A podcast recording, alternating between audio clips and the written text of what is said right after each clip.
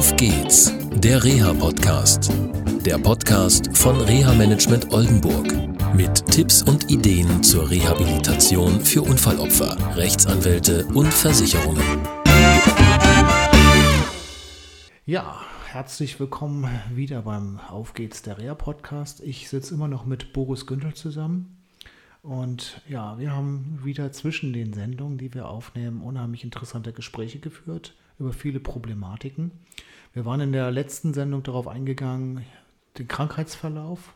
Sie haben ja viele Rückschläge immer wieder erhalten und mhm. trotzdem sich hochgekämpft, waren Reha-Techniker gewesen. Und zur Erinnerung, sie hatten einen Unfall gehabt, dann doppelseitigen Pneumothorax, haben das nur knapp überlebt mhm. und dann kam noch ein Schlaganfall dazu und sie sind nach Kloppenburg gekommen und wir haben uns kennengelernt über Facebook und wir sind beim letzten Mal hängen geblieben bei ihrer Tätigkeit als Vorstandsvorsitzender war das des Behindertenbeirats der Stadt Kloppenburg. Ja. Wie lange haben Sie diese Tätigkeit? Also Sie hatten berichtet, Sie sind gewählt worden, sind da reingekommen.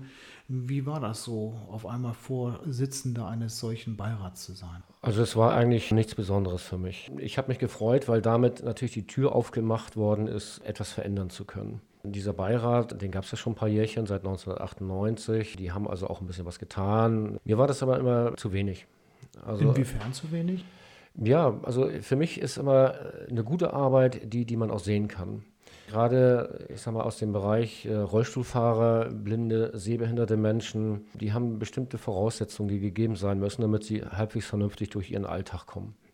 Ich sage mal, eine gute Arbeit hat sicherlich den Bestandteil, dass man viele Dinge eben halt auch sehen kann, visuell wahrnehmen kann oder eben halt taktil erfüllen kann. Das heißt, neue Blindenleitlinien, Bordsteinabsenkungen, Ebene, äh, Gehwege, Stufen, die vor Geschäften entfernt werden, äh, Fahrstühle, die irgendwo eingebaut werden, Rampen, die gesetzt werden, damit man als Rollifahrer oder allgemein als Mensch mit Behinderung seinen Alltag möglichst ohne fremde Hilfe gestalten kann, weil man auch sonst keine Assistenz braucht.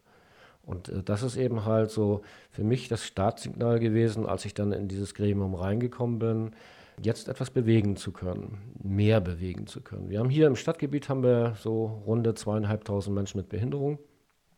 Das ist nicht wenig. Ja, es, ist, es ging einfach darum, äh, für die Menschen einfach hier was zu erreichen, den Alltag zu erleichtern.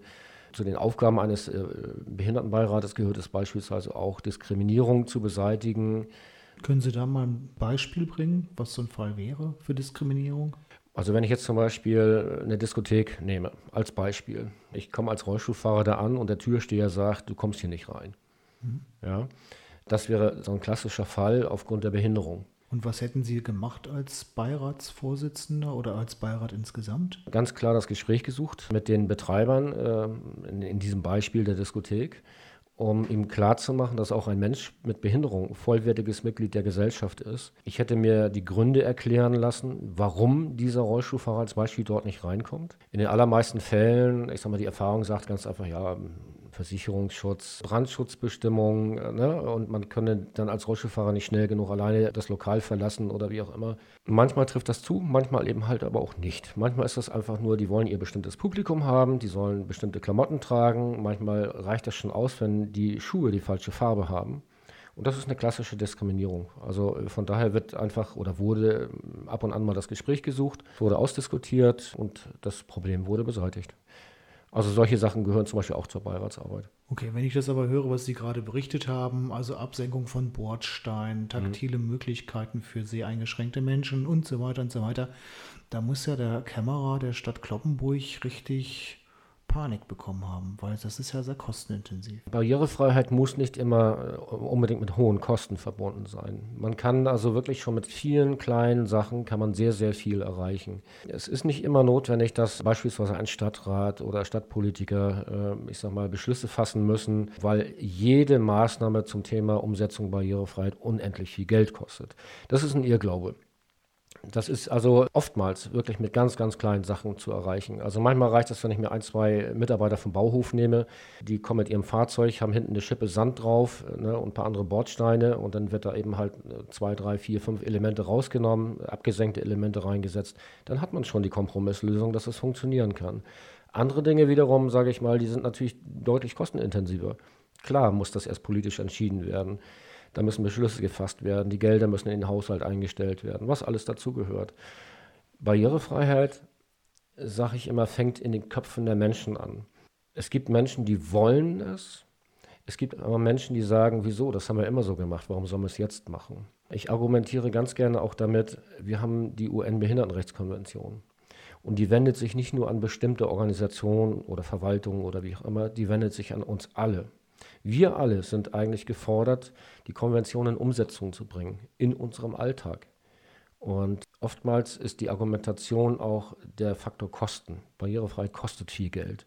Nein, muss nicht unbedingt. Wir haben gerade hier vor einiger Zeit das Projekt äh, Kulturbahnhof zum Beispiel. Das ist der alte Bahnhof in Kloppenburg.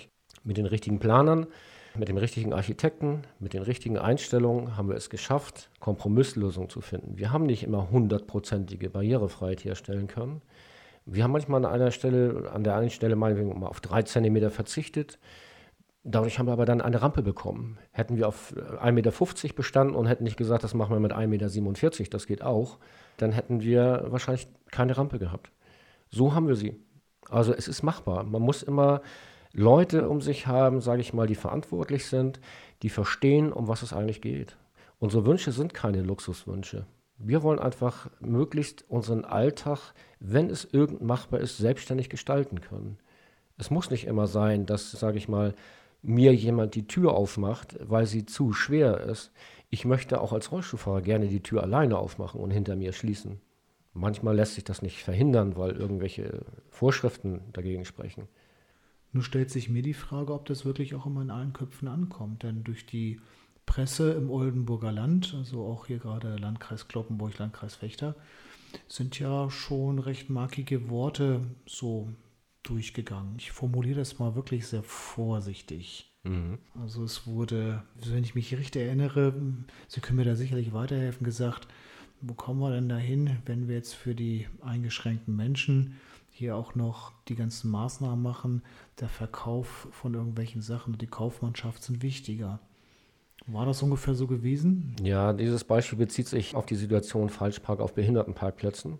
Hier haben wir schon seit Ende 2013 eigentlich und etwas intensiver ab Anfang 2014, Februar 2014, die Problematik, dass viele Menschen ohne Behinderung sich einfach unberechtigterweise, ohne Parkausweisinhaber zu sein, auf Behindertenparkplätze stellen, weil die sind so schön groß, ne? da hat man schön Platz. Diese Parkplätze sind ganz bewusst auf 3,50 Meter Breite gesetzt, weil der selbst autofahrende Rollstuhlfahrer benötigt einfach diesen Platz. Man muss die Tür in seinem Fahrzeug ganz aufbekommen, um aussteigen zu können, um äh, vielleicht ein, damit ein Verladesystem funktioniert. Oder wie viele Rollstuhlfahrer auch, die ihren Rollstuhl auf dem Beifahrersitz haben. Ne? Die Tür muss ganz auf, damit ich den Rollstuhl neben mich stellen kann, ihn zusammenbauen kann und umsteigen kann.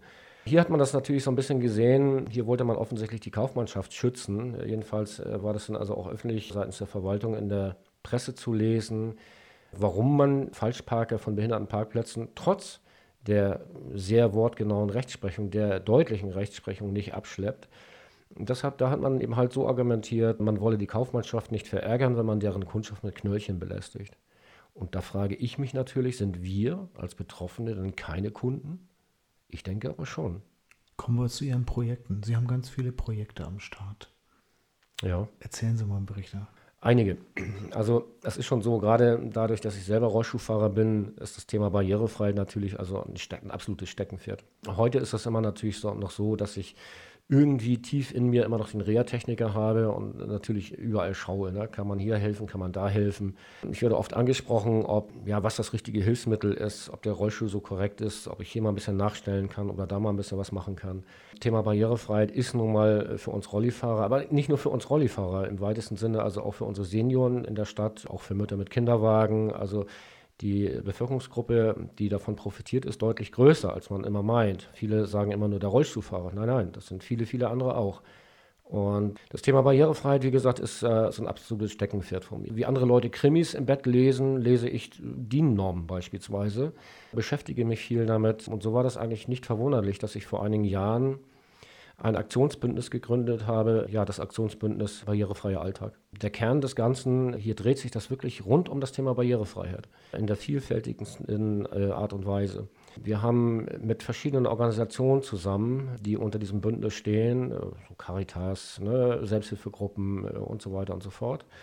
Da werden Veranstaltungen dann organisiert, die für jeden Besucher zugänglich sind. Das heißt also, man bietet eben halt äh, beispielsweise einen Rollstuhlparcours an. Das heißt, jeder Besucher, der mit dem Thema Behinderung äh, keine Berührungspunkte hat, kann sich dort in den Rollstuhl setzen und verschiedene Hindernisse abfahren. Wir haben die Möglichkeiten beispielsweise unter Zuhilfenahme von bestimmten Brillen die Menschen temporär zu blinden Menschen oder stark sehbehinderten Menschen zu machen. Sich dann orientieren zu müssen, ist auch nicht ganz so einfach. Das sind sicherlich nur Momentaufnahmen, aber diese kurzen Momente, das hat die Erfahrung gezeigt, bewirken in den Köpfen der meisten Menschen schon ein Stück. Ja, die fangen dann langsam an, sich Gedanken zu machen. Oh, so fühlt sich also ein Rollstuhlfahrer, wenn er irgendwelche Stufen vor sich hat. Ne? Oder wenn, wenn, wenn der Bewegungsraum irgendwo eng wird. Ne? Also das ist eigentlich äh, von dem Aktionsbündnis so die Hauptaufgabe, Öffentlichkeitsarbeit zu machen, Veranstaltungen zu organisieren, Berührungsängste und Hemmschwellen abzubauen bei den Menschen, die mit dem Thema Behinderung äh, relativ oder gar keine Berührungspunkte haben. Es ist daraus entstanden noch der Stammtisch Barrierefreier Alltag, wo sich immer einmal im Monat alle Menschen treffen, die Lust dazu haben. Wir sind hier nicht festgelegt auf eine ganz spezielle Form der Behinderung, sei, es, dass es nur Rollstuhlfahrer sind oder wie auch immer. Unser Stammtisch ist inklusiv, das heißt, wir sind offen für alle Formen der Behinderung. Also bei unserem Stammtisch trifft man auch häufiger mal blinde Menschen und auch die fühlen sich wohl. Wir haben Menschen mit geistiger Behinderung, wir haben Menschen mit körperlichen Behinderungen, wir haben Menschen mit psychischen Behinderungen. Aber und das ist der Sinn und Zweck dieses Stammtisches. Bei uns kommen auch Leute, die keine Behinderung haben, die mit dem Thema so weiter nichts zu tun haben, die aber wissen wollen, wie ist das? Wir alle zusammen schnacken natürlich dann über das Thema Barrierefreiheit. Bei diesem Stammtisch, der übrigens in einer völlig ganz normalen Kneipe stattfindet, also nicht separat irgendwo in einem Saal oder sowas, sondern mittendrin, den gibt es wie gesagt schon ein paar Jahre. Wir haben mal angefangen mit acht Leuten und teilweise in der Spitzenzeit sitzt man da mit über 60 Leuten. Ne? Im Schnitt sind meistens so 25 bis 30 Leute sind eigentlich fast immer da. Ne? Und wie gesagt, also eine völlig ganz normale Kneipe. Anfangs war das natürlich so, dass andere Gäste schon geschaut haben, oh Gott, oh Gott, oh Gott, so viele Rollstuhlfahrer oder so viele Menschen mit Behinderung. Die haben sich dann am Anfang äh, möglichst weit weggesetzt. Das hat sich aber ganz schnell gegeben, weil diese Gäste, diese anderen Gäste, die haben ganz schnell gemerkt, das ist, sind ja Menschen wie du und ich. Das ist ja nichts Besonderes eigentlich. Und heute gehören wir einfach ja, zum Stadtbild dazu. Auch darum geht es. Ne? Wir wollen sichtbarer werden. Wir wollen einfach zeigen, dass jeder Mensch, ausnahmslos jeder Mensch, von einer Sekunde zur anderen ein Mensch mit Behinderung werden kann. Sei es, sag ich mal, der Unfall, der auf der Straße passiert, so wie bei mir damals. Sei es, man geht irgendwo eine Treppe runter und trifft eine Stufe nicht richtig. Man stürzt runter. Sei es durch einen Schlaganfall, durch einen Herzinfarkt. Es gibt so viele Gründe, wie man von jetzt auf sofort Mensch mit Behinderung werden kann. Und darum geht es uns. Wir wollen einfach dieses Thema Behinderung und das Thema Normal in die Köpfe der Menschen bringen. Und zusätzlich zu diesem Stammtisch gibt es dann auch noch die Arbeitsgemeinschaft Barrierefreier Alltag. Die greift dann ganz konkrete Probleme auf. Sei es Problem Falschparker, sei es Problem Bordsteinabsenkung, sei es Problem irgendwelche Zugänglichkeiten zu schaffen, äh, wie auch immer. Also die Arbeitsgemeinschaft leistet die praktische Arbeit. Der Stammtisch ist für die Geselligkeit, und das Aktionsbündnis ist eigentlich zur Information gedacht. Wow, viele, viele Aufgaben, die Sie wahrnehmen. Mhm. Und dann kam die Zeit von 2014 auf 2015. Da ging es Ihnen nicht gut. Ja, also auch ich bin ein Mensch, der nicht endlos Reserven hat. Ich habe auch keinen Umhang, der mich fliegen lässt oder ähnliches. Also ich bin eigentlich normal wie jeder andere auch. Gesundheitlich ging es mir da immer schlechter. Es war schon äh, indiziert, sage ich mal, wenn sich nicht ganz gewaltig etwas tut, werde ich in absehbarer Zeit auf Assistenz angewiesen sein. Ich konnte immer weniger machen. Die Winterzeit hat ihr übrigens dazu getan. Die kalte Jahreszeit ist bei vielen Menschen nicht besonders gut für die Knochen, äh, ne, für die Lunge oder wie auch immer. Es war so die Zeit, wo ich dann also einen Antrag gestellt habe bei meinem Kostenträger äh, für ein Rollstuhlzuggerät, im klassischen Sprachgebrauch ein Handbike, was natürlich nicht ganz so einfach funktionierte. Zum Jahreswechsel war dann der absolute Tiefpunkt, wo ich dann also teilweise auch aus dem Stuhl gefallen bin, weil ich mich nicht mehr halten konnte. Und da habe ich einen Entschluss gefasst, wenn ich das hier jetzt überstehe, dann möchte ich nochmal was richtig Großes machen. Und damit machen wir dann in der nächsten Sendung weiter. Wunderbar. Bis dann. Tschüss. Tschüss. Das war eine Folge von Auf geht's, der Reha-Podcast. Eine Produktion von Reha Management Oldenburg. Weitere Informationen über uns finden Sie im Internet unter www.rehamanagement-oldenburg.de.